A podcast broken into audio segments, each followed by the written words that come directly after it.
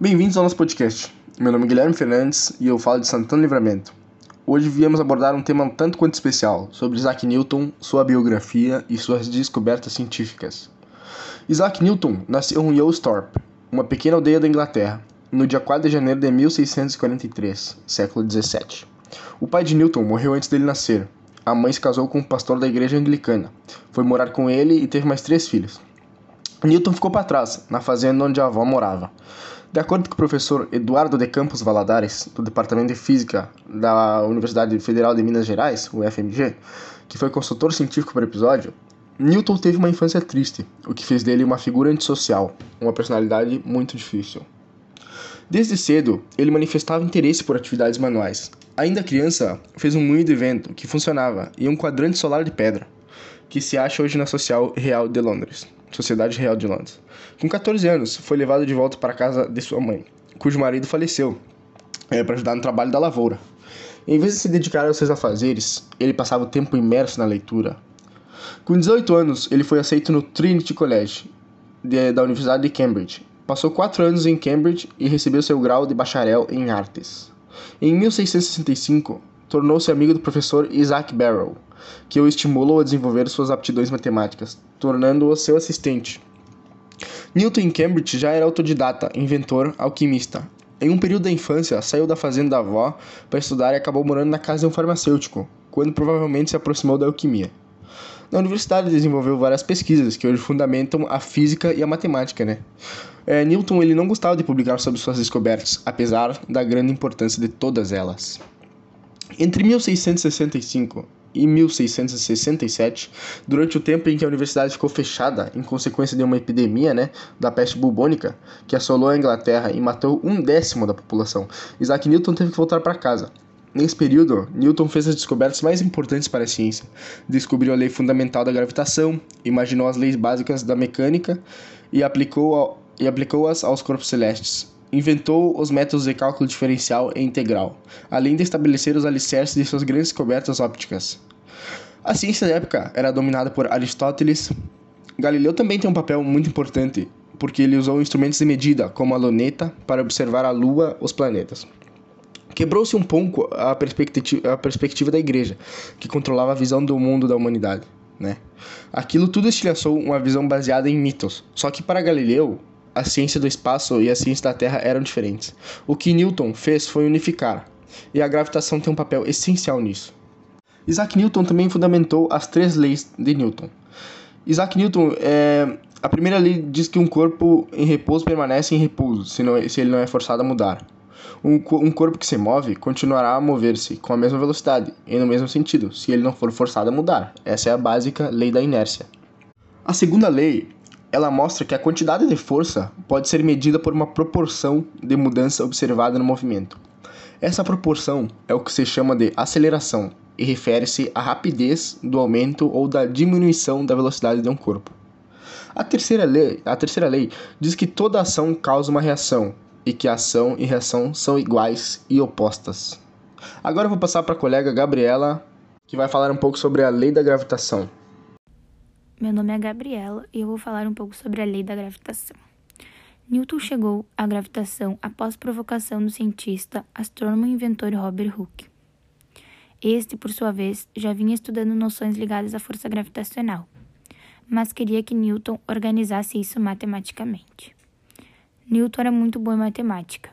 Vez ou outra, cientistas recorriam a ele para pedir ajuda com desenvolvimentos de cálculos. No entanto, Newton ele era uma pessoa difícil e não gostava de trabalhar junto com ninguém. Ele era um autodidata, estudava sozinho e descobria as coisas. Ele era um observador, um experimentador muito engenhoso. Construiu o primeiro telescópio que evitava um problema de borrar imagens. Ele substituiu uma das lentes do telescópio por um espelho. Ele próprio desenvolveu o processo de espelhar. E a clássica história da maçã, onde ouvimos dizer que Newton estava sentado debaixo da árvore e a fruta caiu sobre a cabeça dele. Dali teve insigne sobre a gravidade. Abre aspas. Isso é um mito. É mais uma metáfora para explicar a questão da queda da maçã. Fecha aspas. A metáfora é legal para a compreensão do fenômeno. A maçã cai em linha reta. Não faz curva e nem flutua. Portanto, há uma força de atração no centro da Terra que comanda esta queda. Ademais, o Newton explorou a universalidade da lei da gravitação em vários aspectos. Aplicou para pensar sobre planetas, sobre as marés e outras coisas. O papel no Newton foi explicar a gravitação matematicamente e generalizar o conceito. Por isso que se fala de gravitação universal. Porque ele não só ateve a questões dos planetas, mas aplicou a fenômenos terrestres. Também desenvolveu o conceito de inércia, a questão de que um corpo só muda a direção ou sentido quando uma força atua nele. Assim, formulou a lei da ação e reação. Agora vou passar para o colega João Antônio para ele seguir explicando um pouquinho mais para nós. A trajetória científica de Newton foi relativamente curta. Nesse processo de sistematizar o conhecimento, ele produziu o que a gente conhece hoje como as leis de Newton. Introduziu a lei da gravitação universal, que é a atração entre os corpos macios variando com o inverso do quadrado da distância. Uma produção importante foi o livro Principia. E essa obra ele não quis usar cálculos de integral e diferencial, são argumentos puramente geométricos. É uma loucura você ler aquele livro. Eu achei que só eu tinha dificuldade. E aí eu vi que um monte de gente teve dificuldade. O fato é que a vida científica do Newton, apesar do impacto que ela teve, foi muito curta. Essa vida científica mais concentrada se deve ao fato de que houve uma doença que afetou toda a Europa, a peste negra. Nesse período, a Universidade de Cambridge ficou fechada, assim como os vários estabelecimentos e instituições. Newton pôde trabalhar e refletir as descobertas dele um pouco, em pouco tempo.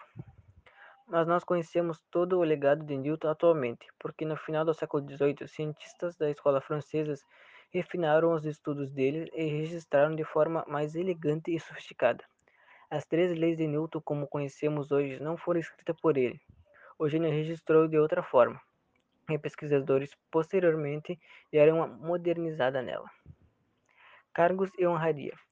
Em 1667, quando a Universidade reabriu, Newton voltou para sua atividade secundária de ensino mas logo progrediu e com 26 anos tornou-se professor de matemática, sucedendo seu professor mestre e protetor Isaac Barrow. Em 1672, foi eleito para a Royal Society. Representou a Universidade de Cambridge no parlamento por duas vezes, de 1689 e 1690 e em 1701. Foi diretor da Casa da Moeda, época em, em que fortaleceu a moeda reergueu o crédito nacional. Em 1705, a rainha Ana otorgou a Newton o título de Sir. Foi o primeiro cientista a receber tal honraria. Isaac Newton passou o resto de sua vida científica ampliando suas descobertas. Dedicou-se à pesquisa dos raios iluminosos. Chegou à conclusão que a luz é um resultado do veloz movimento de uma infinita e uma infinidade de minúsculas partículas emitidas por um corpo luminoso. Ao mesmo tempo, descobriu que a luz branca resulta da mistura sete, das sete cores básicas. Inventou um novo sistema matemático de cálculo infinitesimal. Aperfeiçoou a fabricação de espelhos e lentes. Fabricou o próprio telescópio, telescópio refletor. Descobriu as leis que regem os fenômenos das marés, numa época em que as atividades econômicas dependiam da navegação marítima.